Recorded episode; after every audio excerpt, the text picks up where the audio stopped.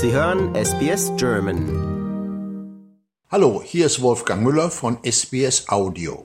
Ich spreche mit Christoph Mücher. Er ist der Leiter des Goethe-Instituts in Sydney, aber auch in ganz Australien. Und das Institut feiert in diesem Jahr hier in Australien einen schönen runden Geburtstag. Christoph Mücher, was feiern wir denn? Wir feiern den 50. Geburtstag des Goethe-Instituts Australien. Wir haben angefangen 1972 in Melbourne und 1974 wurde dann das Goethe-Institut Sydney gegründet. Und da haben wir uns gedacht, wir feiern jetzt zusammen und zwar drei Jahre lang diesen 50. Geburtstag. Drei Jahre lang? Warum drei Jahre lang? 72 Melbourne, 74 Sydney. Gibt es da ein Thema der Feierlichkeiten? Also wir haben, wie sich das gehört, handwerklich sauber ein Jubiläumslogo entwickelt haben das bei vielen großen Veranstaltungen, an denen wir teilgenommen haben, eingesetzt. Konzert des Gewandhauses zuletzt, äh, große Präsentation von Julian Rosefeld in Melbourne. Und es dauert eine Weile, bis die Leute das wahrnehmen. Und mittlerweile, nach anderthalb Jahren, haben wir das Gefühl, jetzt haben viele im ganzen Land verstanden, wir sind 50 Jahre hier. Sie selbst sind ja nur noch keine 50 Jahre hier, sondern, glaube ich, erst zwei Jahre. Zwei Jahre, jawohl. Wenn Sie so zurückblicken, gibt es da Dinge in der Geschichte des Goethe-Instituts, die so herausstehen? Ja, das ist unglaublich interessant. Einerseits hat sich alles verändert und andererseits ist alles auch mehr oder weniger im Kern so wie vor 50 Jahren. Was heißt das? Das heißt, dass wir als Goethe-Institut nicht Dinge aus Deutschland einfliegen und hier hinsetzen und sagen, guck mal, wie toll, sondern dass wir von der ersten Minute an sehr eng mit australischen Partnern zusammenarbeiten. Das heißt, man setzt sich zusammen und sagt, was aus Deutschland könnte hier interessant sein? Und dieser Partnerbezug garantiert, dass es auch wirklich vor Ort funktioniert. Und dieses Prinzip ist 50 Jahre lang wirklich gleich geblieben. Der Deutschunterricht, ist das eine Kernaufgabe des Goethe-Instituts oder ist das so, so ein Add-on? Das Goethe-Institut weltweit hatte gerade seinen 70. Geburtstag gefeiert und das war ein typisches Kind der deutschen Nachkriegszeit. Nach der Katastrophe des Nationalsozialismus musste man überlegen, wie können wir wieder Teil der Völkerfamilie werden. Und da war Deutschunterricht zunächst mal das, das Unverfänglichste. Die ersten zehn Jahre hat das Goethe-Institut auch wirklich nur Deutsch unterrichtet und Deutschlehrerinnen aus aller Welt fortgebildet. Und dann kam langsam die Kulturarbeit dazu, Diskussionsveranstaltungen, Konzerte. Und das sind mittlerweile zwei gleichberechtigte Züge. Beide sind in unserer Arbeit hier in Australien noch sehr, sehr stark. Dank der Digitalisierung können Sie jetzt in ganz Australien mit uns Deutsch lernen. Also auch wer in Cairns sitzt oder in Darwin kann über unsere Online-Kurse Goethe Deutsch lernen, was ein großer, großer Fortschritt ist. Als ich nach Australien kam, das ist auch schon ein paar Jahrzehnte her, da war Deutsch in Australien eine gesuchte Sprache. Heute muss ich sagen, ist das etwas abgeflaut. Gibt es noch Gegenden auf der Welt, wo Deutsch wirklich noch stark gelernt wird?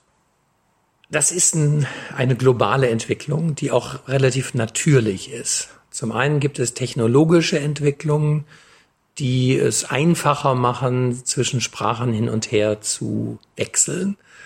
Ich war neulich in Singapur und äh, wollte in meinem Zimmer arbeiten und musste der Putzfrau sagen, dass sie das Zimmer nicht sauber macht. Und die zog dann ihr iPhone aus der Tasche und mit einem Übersetzungsprogramm und konnte sehr schnell verstehen, was ich eigentlich von ihr wollte. Das heißt, man muss sich wirklich genau überlegen, wo investiere ich meine kostbare Zeit. Wir glauben bis heute, dass es sinnvoll ist, Deutsch zu lernen. Aber natürlich gibt es viele, viele Konkurrenz mittlerweile. Asiatische Staaten sind groß geworden. Das begann mit Japan. China ist mittlerweile eine Weltmacht. Indonesien ist ein wichtiger Partner für Australien und deswegen stehen wir hier in großer Konkurrenz. Naturgemäß ist es leichter in Nachbarländern. Deutsch ist weiter stark in Frankreich, in Polen, in Russland.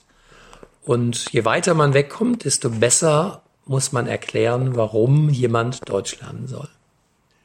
Aber das ist ja für uns oder für Deutschland wichtig, denn wir suchen ja auf der ganzen Welt verzweifelt nach Fachkräften.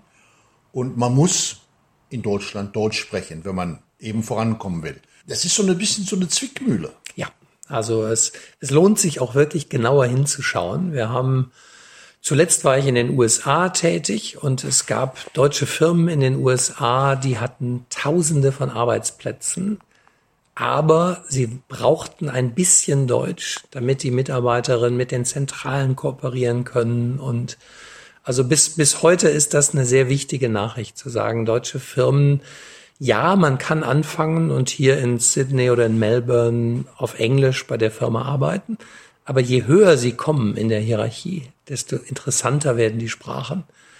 Und hinter der Sprache steht ja auch ein Denksystem, stehen kulturelle Werte. Und wenn sie richtig gut sein wollen im Job, dann ist es auch gut, diese zu kennen und zu verstehen. Also interkulturelles Training ist auch etwas, was wir in unseren Deutschkursen immer dabei haben. Unser Programm bei SBS hat ja auch die Aufgabe, die deutsche Sprache zu unterstützen. Da steht sogar in unserer Charta drin.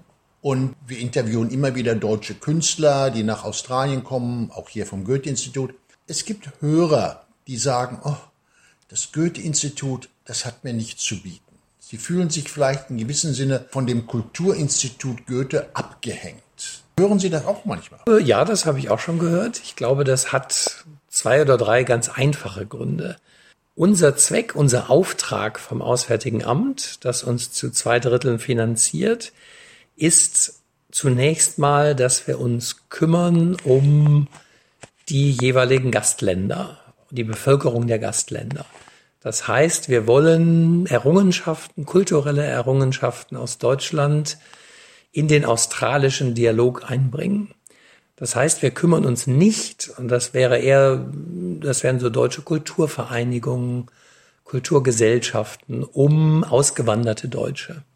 Und das ist ein Missverständnis, das ist oft sehr, auch sehr viel, wie soll ich sagen, böses Blut erzeugt.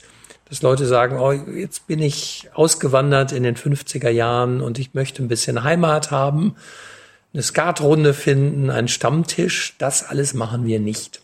Sondern wir sorgen dafür, dass neue deutsche Filme hier in die Festivals kommen, dass junge Musiker aus Berlin hier in den Festivals auftreten können, das heißt, es ist eigentlich viel diskreter als ein deutscher Club. Und dieses Missverständnis, das haben wir immer wieder. Gleichzeitig haben wir auch erkannt, dass wir eigentlich nur gemeinsam wirklich stark sind. Deswegen haben wir in diesem Jahr zum ersten Mal wirklich einen deutschen Kulturtag hier am Goethe-Institut gemacht und wirklich alle eingeladen, die ihren Beitrag leisten. Deutsche Kirchen, deutsche Schulen, deutsche Firmen. Und das war großartig. 3500 Besucherinnen, ist von morgens bis abends Programm. Das war wirklich, und ich glaube, dass wir davon auch profitieren. Und da kann wirklich jeder mitmachen, von der Volkstanzgruppe bis zum, zum Skatverein. Ich meine auch immer noch, dass deutsche Kultur der Welt durchaus etwas zu bieten hat. Da gibt es Errungenschaften, auf die man stolz sein kann. Absolut. Und wir arbeiten beim Goethe-Institut schon seit langem mit einem sogenannten erweiterten Kulturbegriff. Das heißt, neben Beethoven und Gewandhausorchester sind eben auch populäre Phänomene. Wir haben jetzt zuletzt zur Frauenfußballweltmeisterschaft hier ein großes, großes Programm gemacht und das war ganz wundervoll und ist sehr geeignet, um auch jüngere Leute anzusprechen und zu interessieren. Wir waren mit vielen Schülerinnen beim Training des deutschen Teams in Wyong und das ist halt unglaublich motivierend zu sehen, das sind Menschen aus Fleisch und Blut, die sprechen Deutsch. Und wenn ich in der Schule Deutsch lerne, motiviert das sehr. Das ist natürlich auch für unsere Arbeit insofern interessant, als Australien in dieser interessanten Region ein wirklich wichtiger Wertepartner ist. Also Premierminister Albanese hat es gerade in Berlin nochmal unterstrichen, uns verbinden sehr viele gemeinsame Werte. Und das ist in einer in Unordnung geratenen Welt wirklich kostbar. Und das sollten wir pflegen. Und das hat Australien auch für Deutschland so viel wichtiger gemacht als vielleicht noch vor 20 Jahren, wo man gesagt hat, das ist völlig normal. Demokratien sterben langsam aus und von daher ist es gut, solche Partner zu haben wie Australien. Haben Sie für dieses Jubiläumsjahr noch irgendwelche Bonbons bereit? Ja, wir haben ein ganz besonderes, spezielles Bonbon beim nächsten großen Adelaide Festival. Da kommt die Berliner Schaubühne mit Brechts Drei-Groschen-Oper, hm. Eine gefeierte Aufführung aus Berlin und äh, choreografiert von Barry Kosky, der seit zehn Jahren in Berlin als das kulturelle Aushängeschild Australiens ja. unterwegs ist. Also ein mhm. schöneres Projekt hätten wir gar nicht mhm. finden können und das ist so für uns der Abschluss dieser längeren Feiern zum Geburtstag. Herr Mücher, da freuen wir uns drauf. Ich bedanke mich für Ihre Worte. Sehr herzlich. Ich danke für das Interesse. Lust auf weitere Interviews und Geschichten? Uns gibt's auf allen großen Podcast-Plattformen wie Apple, Google und Spotify.